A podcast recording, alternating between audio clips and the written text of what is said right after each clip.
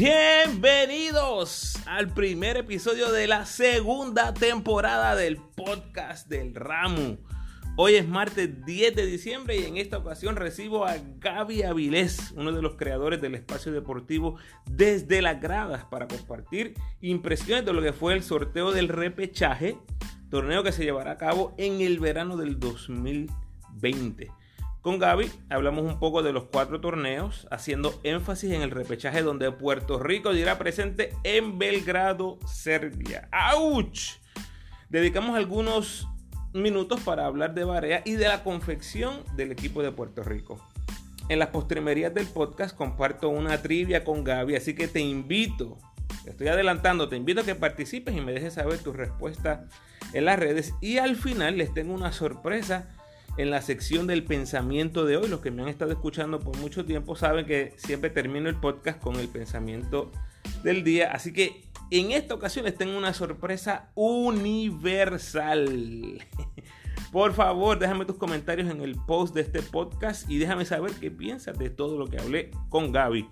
Te recuerdo que me puedes seguir en tu red social favorita, Instagram, Facebook y Twitter como el Ramo Opina y te invito a que te suscribas al podcast en Anchor o Spotify. Ahí puedes encontrar toda la primera temporada, los highlights, lo más importante, Panamericanos y Mundial, mucho contenido de los Panamericanos y Mundial. Así que esa info se va a quedar ahí, esos podcasts, hasta el final de los tiempos. Puedes acceder los podcasts. Recuerda que cuando te suscribes la notificación de nuevo contenido te va a llegar de inmediato. Si te interesa que anuncie tu empresa o producto con la familia del ramo en las redes, que ya casi somos 4000, por favor contáctame al email gmail.com o en cualquiera de mis redes sociales. Gracias por tu sintonía. Que disfrutes.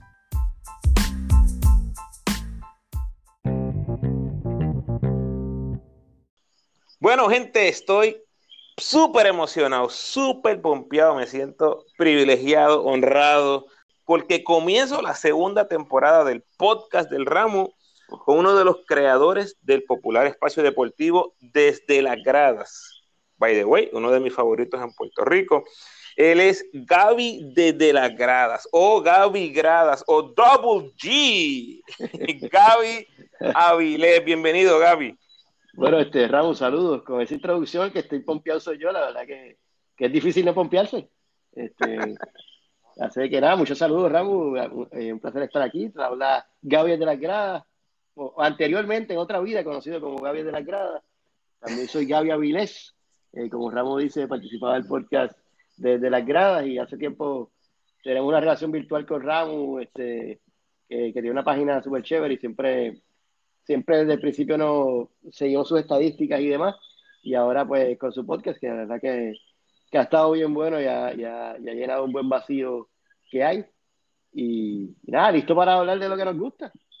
Es así. Gracias, Gaby. verdad, tengo que decirlo.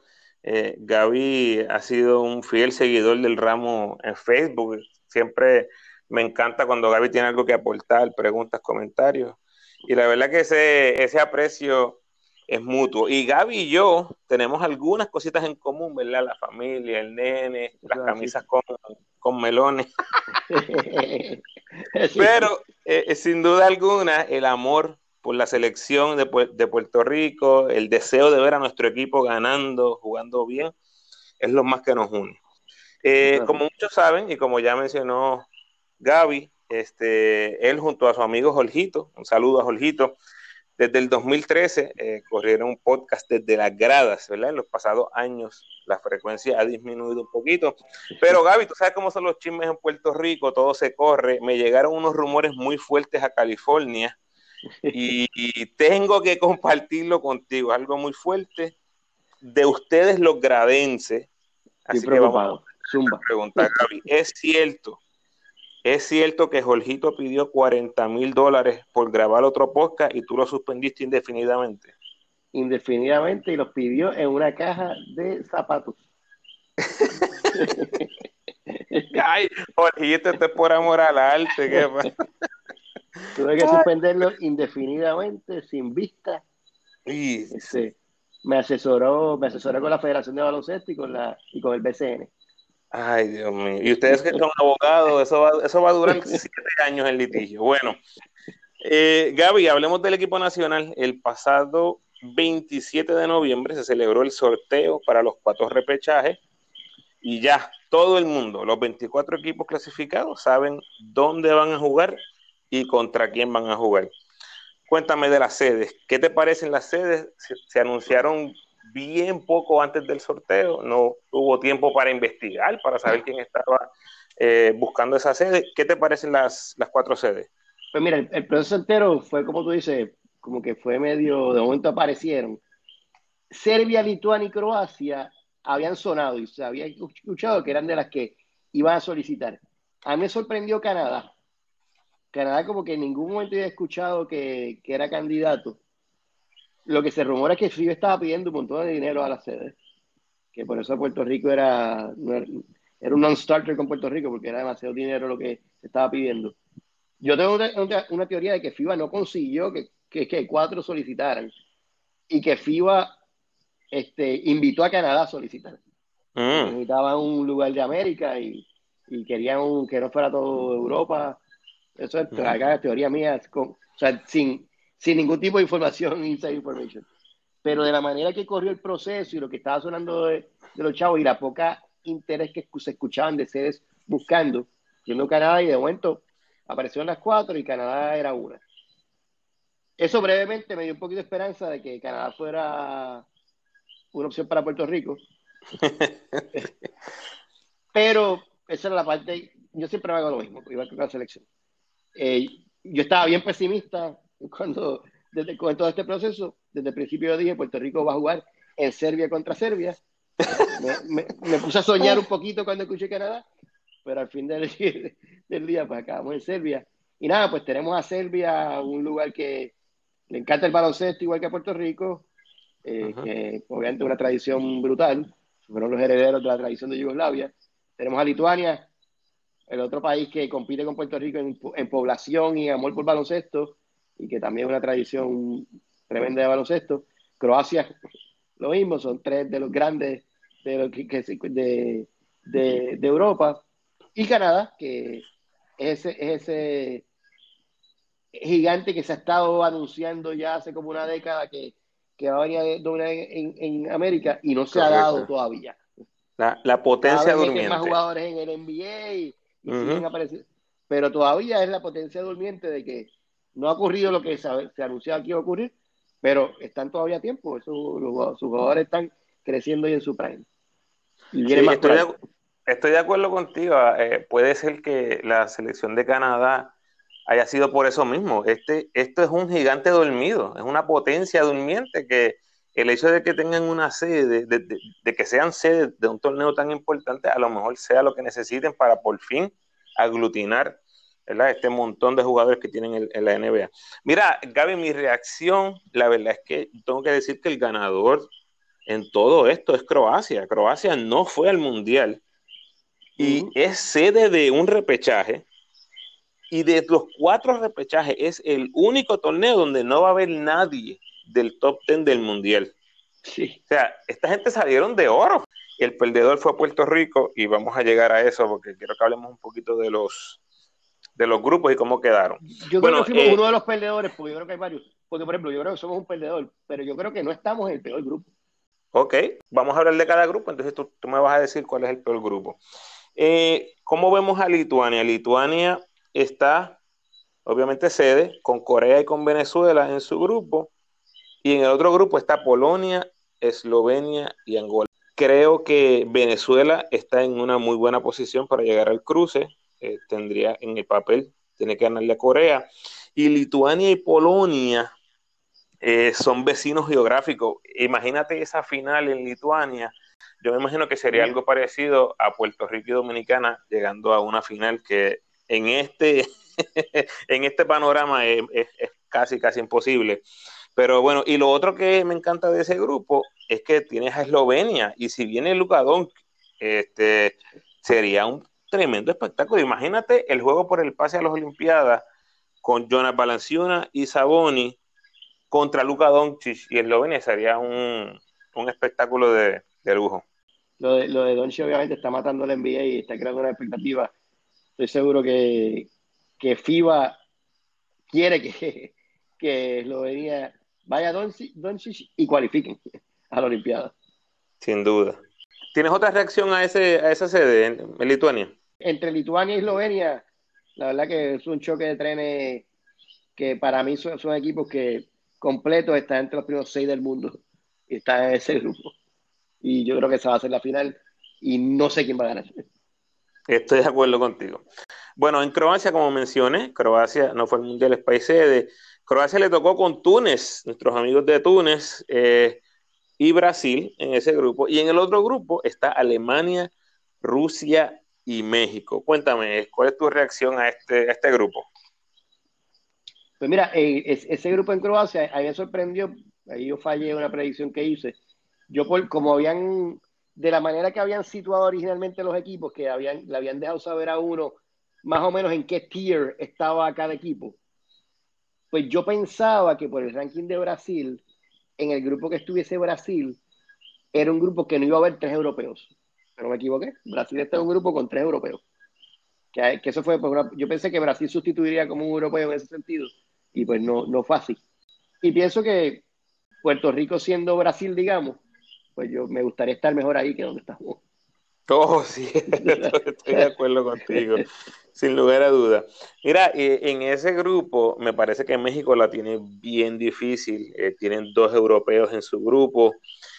Ayón va a tener 35 años en el verano y indudablemente la mejor cara de México es con Ayón. Eh, los cuatro juegos en los clasificatorios al Mundial fueron juegos bien competitivos de México, y México fue otro sin, Gustavo Ayón, pero meterse en ese rollo con dos europeos, tienes que ganar obligatoriamente para avanzar al cruce y después que te toque con el local, eh, está fuerte, en verdad está fuerte para México. Sí, es, un macho difícil. Y yo pienso que México, esta generación de México, que ciertamente fue histórica en su éxito eh, en, términos internacional, y de hecho, la verdad que dominó Puerto Rico por, un buen hace de dos o tres años yo creo que, que, ya pasó su pick.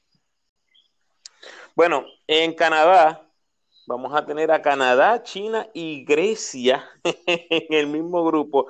Pobre China, la verdad que se la pusieron bien difícil a China. Y en el otro grupo está Uruguay, República Checa y Turquía. O sea, al igual que como mencioné con México, a Uruguay le tocó con dos europeos en su grupo, la van a tener bien difícil y Canadá se va a tener que batir con Giannis Antetokounmpo en la fase de grupo. O sea que a lo mejor eso es algo positivo porque lo enfrentas una sola vez y después si acaso sería en la final, pero el hecho de que les toque ahí con Antetokounmpo, eh, the reigning MVP of the NBA, este, está fuerte.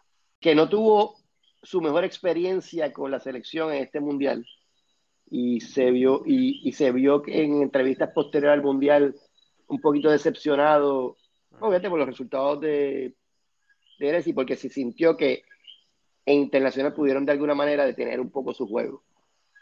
Este, por la defensa, por el tipo de juego que se juega, que, que él no pudo jugar como que como él, él, él, no tuvo el verano que él pensó que iba a tener. cuando, se estaba practicando y fogueando, él pensaba que iba a tener un verano de que de llevar a Grecia hasta la final. Y, pues no oh, y se habló así, desde antes, en las predicciones de mucha gente.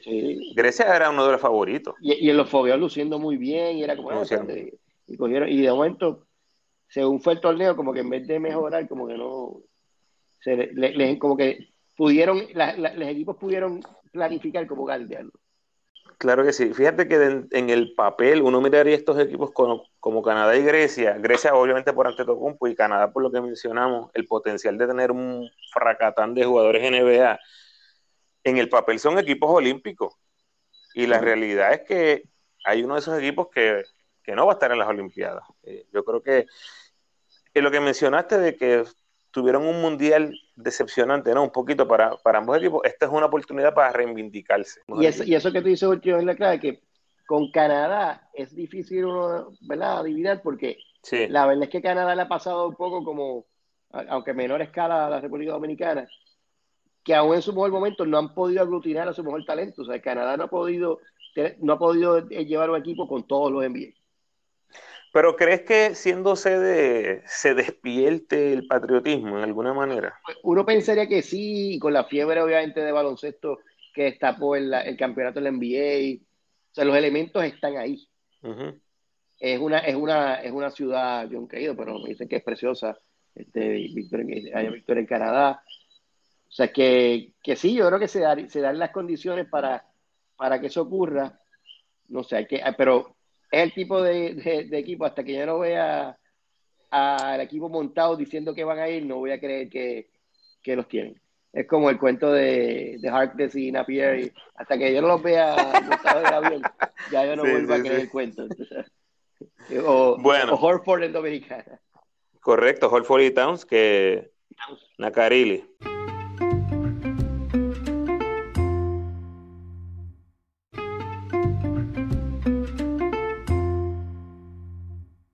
Bueno, Gaby, llegamos a Belgrado. Este, ese, ese, lugar que recordamos muy bien porque justo hace tres años ahí mismo estábamos. Este, y creo que hay, hay, hay un cierto tipo de, de, poesía con lo que nos toca, Gaby, en este, en este grupo.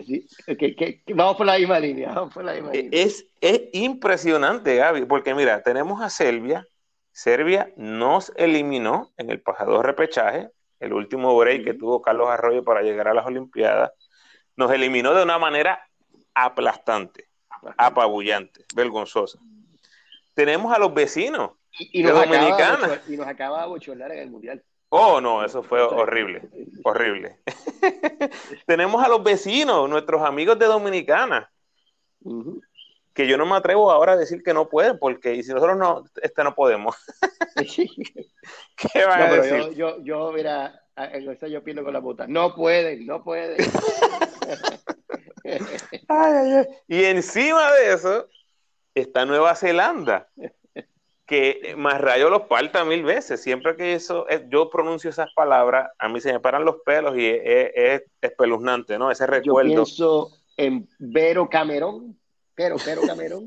pero Cameron. Que yo le llamaba el gordito. La palabra no la voy a decir.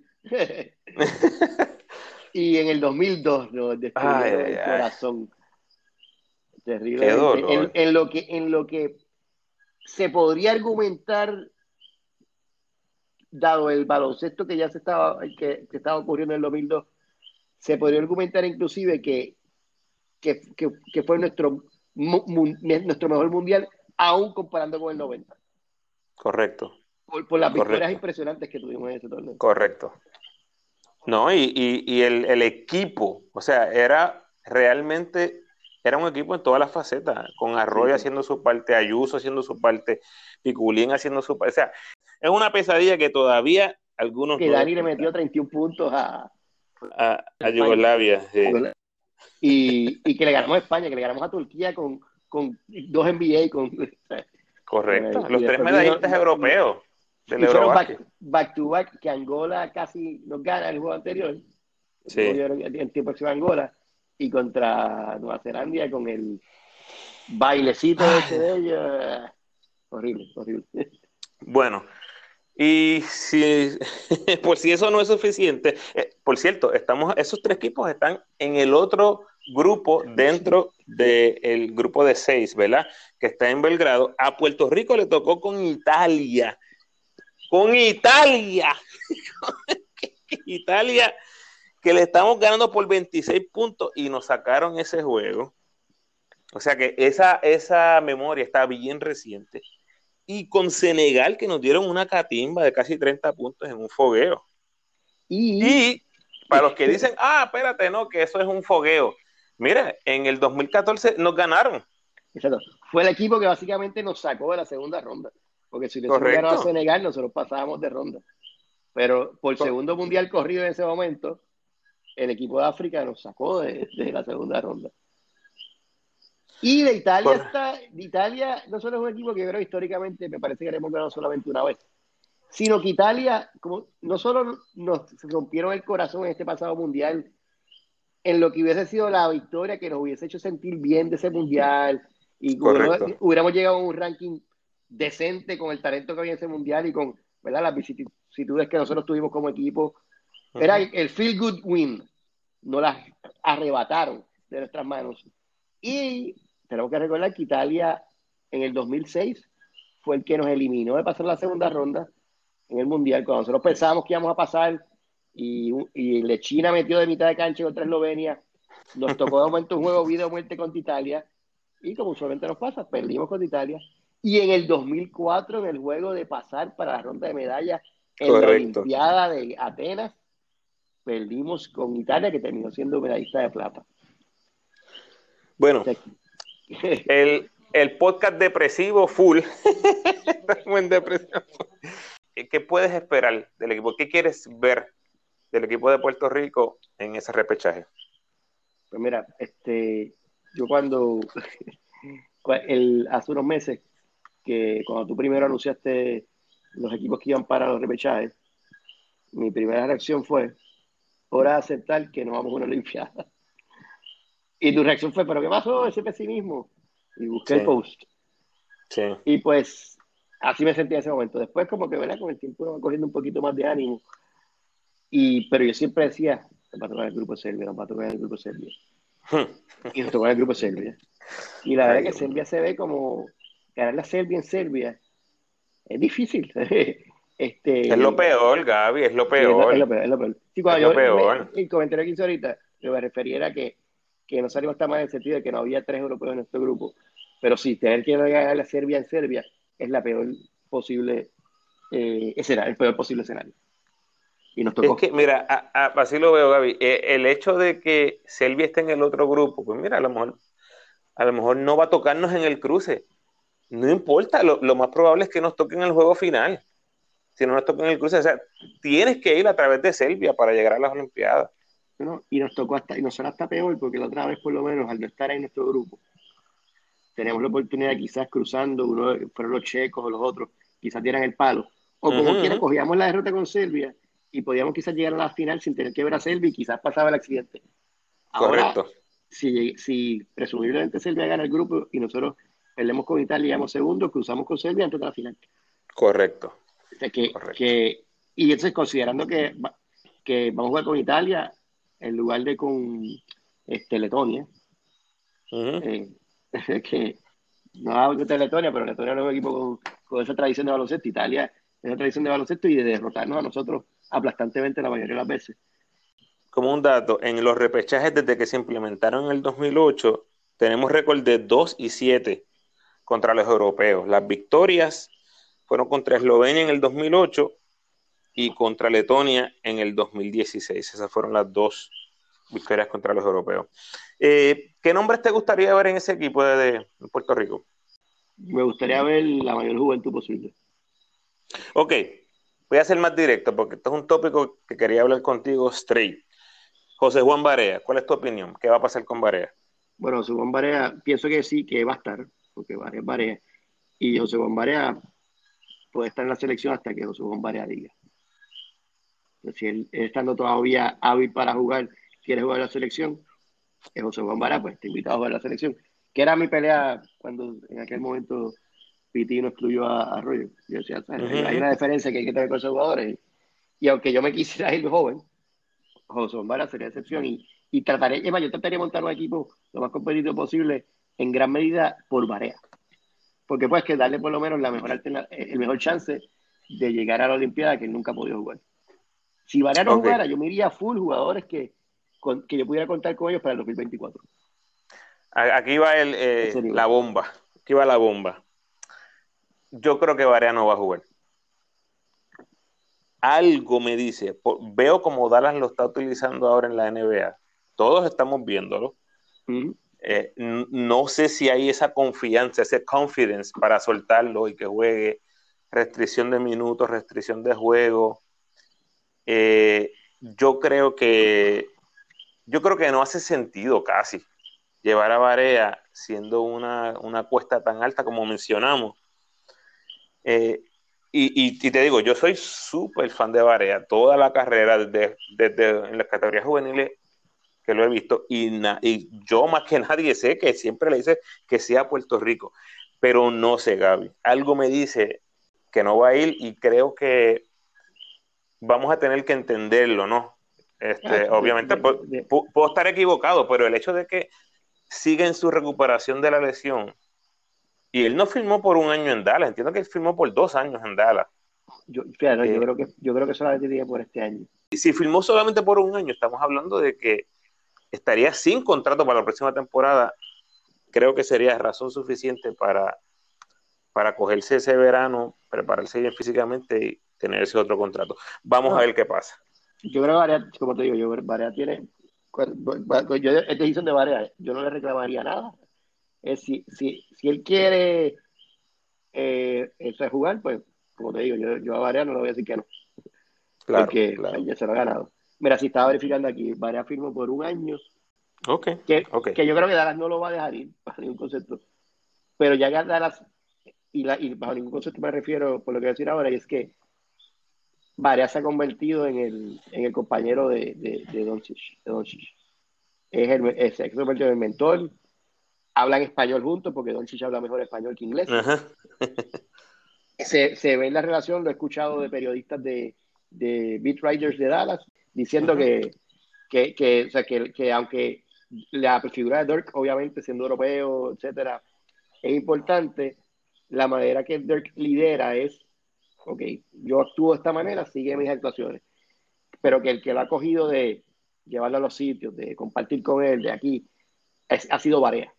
Y que obviamente los Mavericks han empujado eso porque pues, le, pues, eh, Varea es, se, dice que Varea es de los pocos point guards que ha podido bregar por largo tiempo con este con Carside, que es un coach difícil para point guards. Fíjate, ninguno ha durado mucho. Así que, que en ese sentido ha servido muchas veces también de comunicador entre coach y Doncic. Doncic obviamente es un alma libre y, juega de una manera y, tenemos un coach que es bastante estricto en la manera que le gusta jugar y que Varea ha, podido ser como que el, intermediario ahí para que, para que ambos cedan.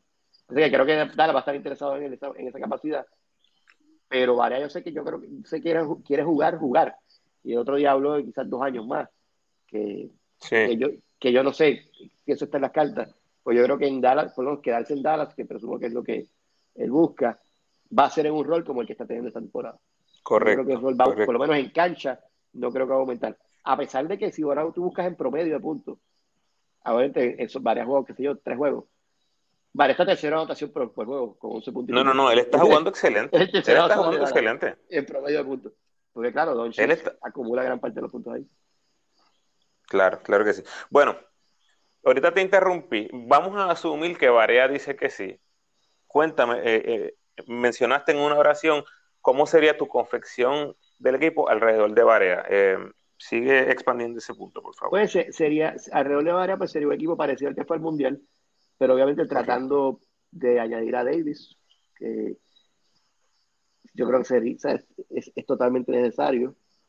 No, yo no sé, ahora mismo no me atrevo a decir nada a Davis. No sé dónde está él mentalmente, no sé dónde está él anímicamente para, para jugar.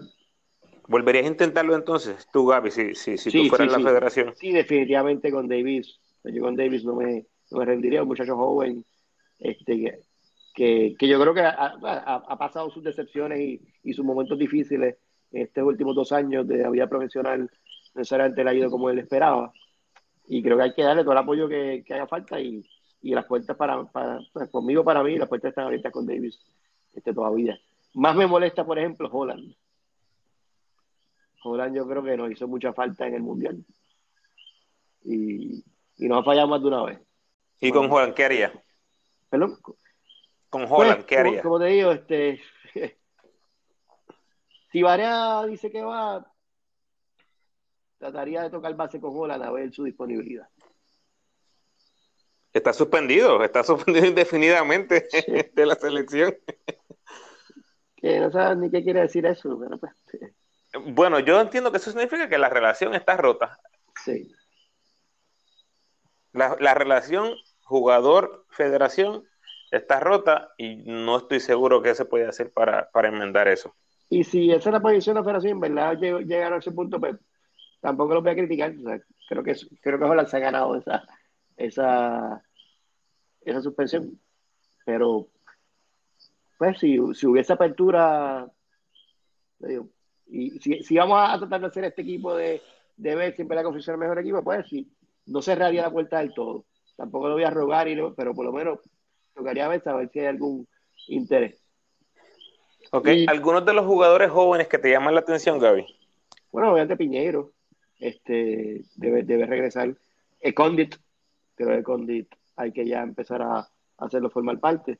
Yo te discutía con el amigo Yahil y él me decía, no, que él ahora mismo piensa que Jole Bryan, eh, Yao, este, Davis están más adelante que Condit.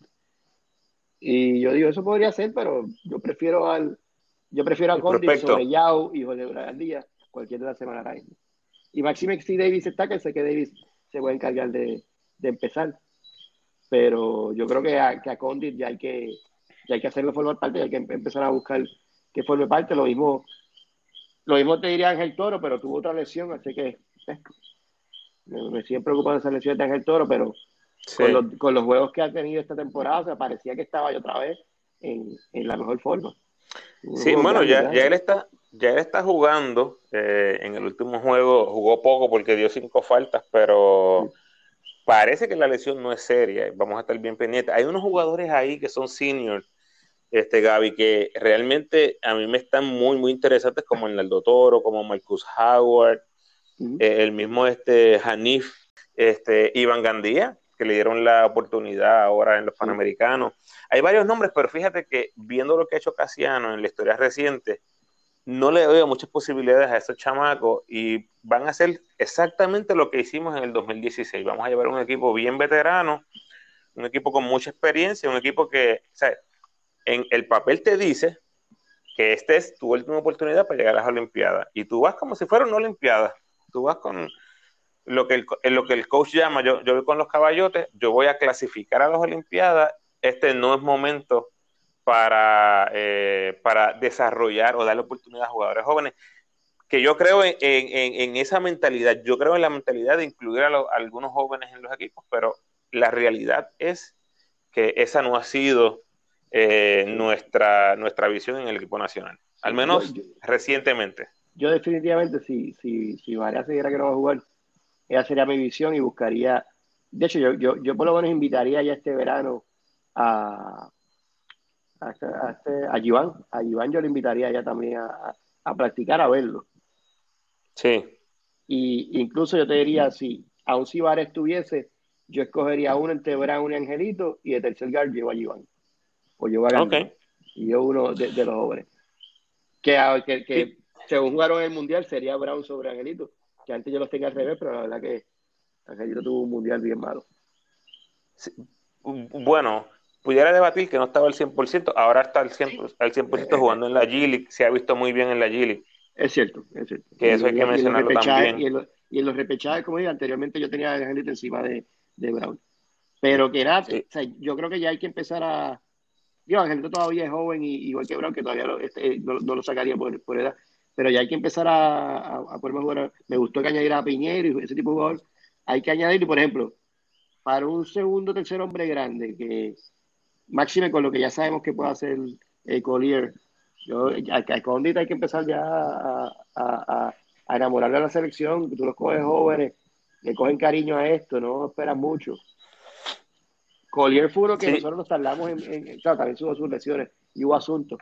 Pero ahora Collier está jugando un nivel que la concha, a lo mejor este nivel pudo haberse llegado antes y no sé.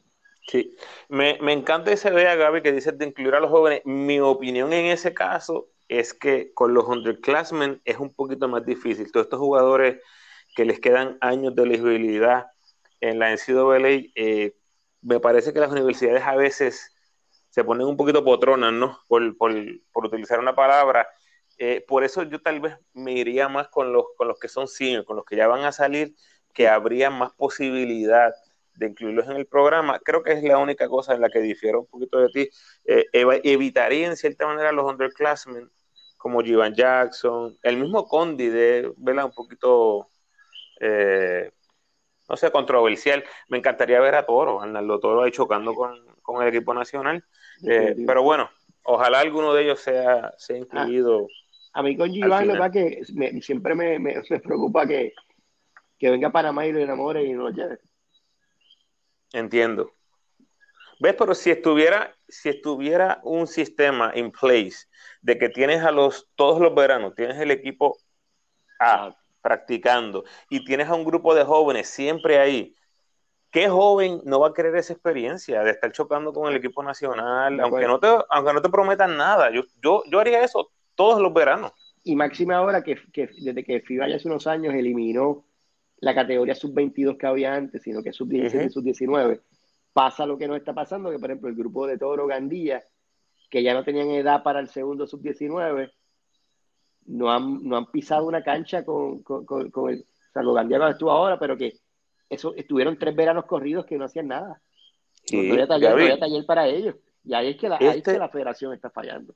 Claro, este verano invitaron a Culvelo y yo dije, contra, qué bueno, Culvelo va a chocar ahí con los muchachos, aunque eran bien poquitos en, el principio de, del entrenamiento hacia el Mundial, pero chocó con ellos, hizo relación con ellos, no, no sé si llegaste a ver, después había, había un, tipo de química entre ellos en las redes sociales, cuando se enteraron a dónde iba y lo felicitan, y, está ese contacto que yo digo, mira, hay una relación que tú estás formando simplemente por el hecho de que metiste a Culvelo en una práctica. Exacto. Y, eso, y, por ejemplo, y pasó underclass, yo sé que, y, esa parte es verdad, hay, las, las, los equipos se han puesto bien chabones y, y, se está volviendo bien difícil llegar a estos jugadores a, torneos. Pero ¿sabes qué? A lo mejor para torneos no, pero eso no quita que lo tengas a practicar o torneos de menos envergadura. Por ejemplo, el año que viene ahí está la cuestión esta de la AmeriCop que, que, que, que, se iba a decir, o sea, que, que va, a haber, va a haber taller, que hay que buscar también jugadores. Bueno, este, Gaby, antes de irnos, quería, quería darte una, una trivia, una trivia histórica, pero estoy seguro que tú vas a, tú vas a, a, conquistar esta trivia, facilita. Hablando de los repechajes, desde que se implementaron los repechajes olímpicos, Puerto Rico ha dicho presente en las tres ediciones, 2008, 2012 y 2016. Solamente cuatro jugadores puertorriqueños han dicho presente en los tres torneos previos. ¿Puedes mencionarlos, Gaby? ¿Cuántos son cuatro? Cuatro. José Juan Barea. Correcto. Este. Juan Barea. Peter John Ramos. Correcto. Ricky. Ricky, muy bien, te falta uno. Hablamos de él en el podcast. Bueno, Arroyo. Ya se lo mencionaste, este fue el primero que mencionaste. No, dije Barea. ¿O dijiste Barea? Ah, pues ya son los Arroyo, Ricky Víctor. Es que estaba... ya está. No dije Arroyo primero porque me confundí, estaba pensando añadiendo este año. O sea, que si, que si Barea, Barea es el único básicamente que tiene chance de, ir al cuarto. Correcto, sería el único puertorriqueño en la historia en, Digo, a menos que tú quieras regresar a Peter, que yo sé que tú siempre has querido, ha sido por uh, uh, no entremos ahí, no entremos ahí, que la, la, noticia grande va a ser el regreso de Ricky y Vasallo para el repechaje, apúntalo. Oye, Mira, Gaby. Para ponerte en el spot un momento, ahora mismo, en, en, en, impresión actual, ¿qué cuatro equipos cualifican a la Olimpiada? Eh, honestamente tengo que irme con los locales. Serbia para mí es una línea. Eh, Canadá con el equipo A, yo creo que tendrían más que suficiente para vencer a, Grecia. Giannis, vimos en el Mundial que ese equipo es Giannis. Ese equipo es Giannis. O sea, una vez tú detienes a Giannis y imagínate a Canadá con todas sus piezas, tiene, tiene los elementos físicos para contener a Giannis. O sea que con Canadá, con todo su equipo, yo lo iría clasificando.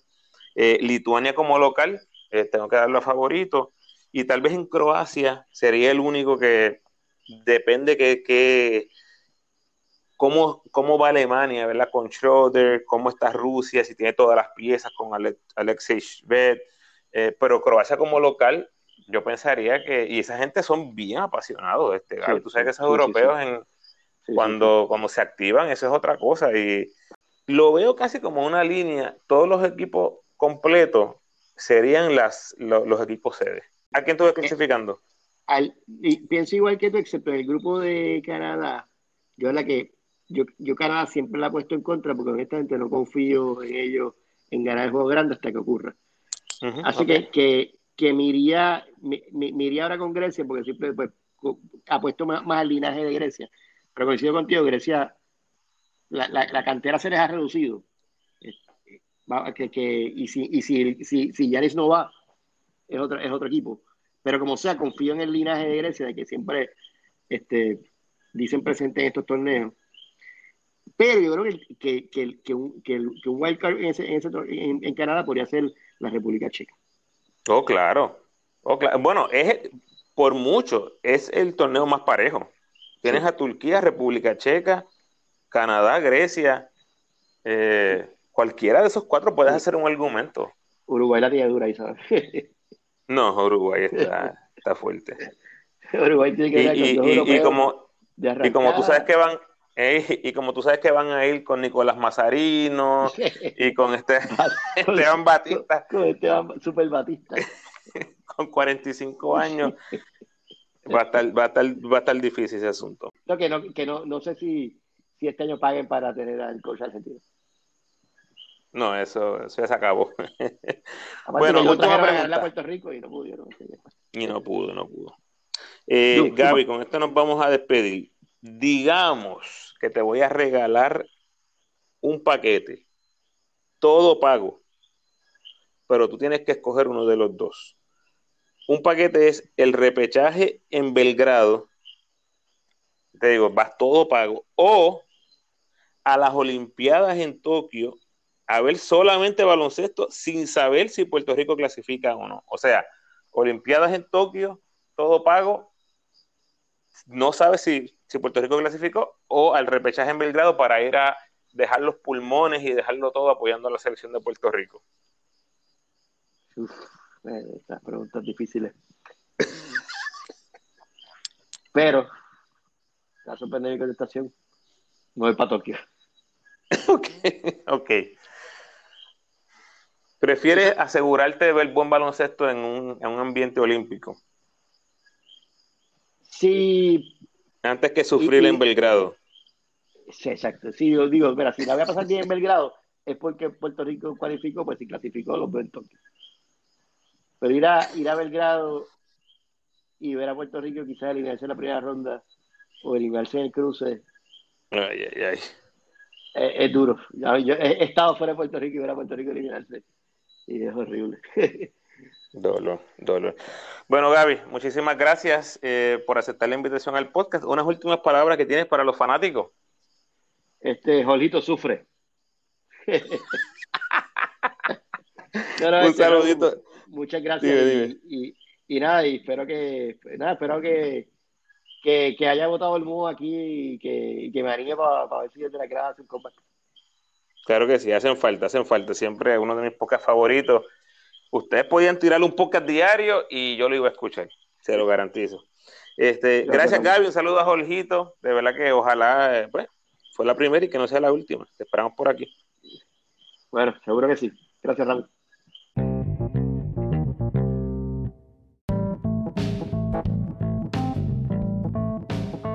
Gracias, Corillo, por tu sintonía y gracias a Gaby por aceptar la invitación para estar en el podcast. De nuevo, te invito a que me dejes comentarios en el post de este podcast, ya sea en Facebook, Instagram o Twitter. Y por favor, dale like y share para que todos los fanáticos de la selección que te conocen puedan disfrutar del podcast como tú lo estás haciendo. Como siempre, te invito a que te suscribas al podcast y me sigas en tu red social favorita. Te recuerdo que si te interesa anunciar tu empresa o producto, me gustaría ayudarte, no importa lo grande o pequeña de tu compañía. Así que por favor, contáctame al email gmail.com o en cualquiera de mis redes sociales.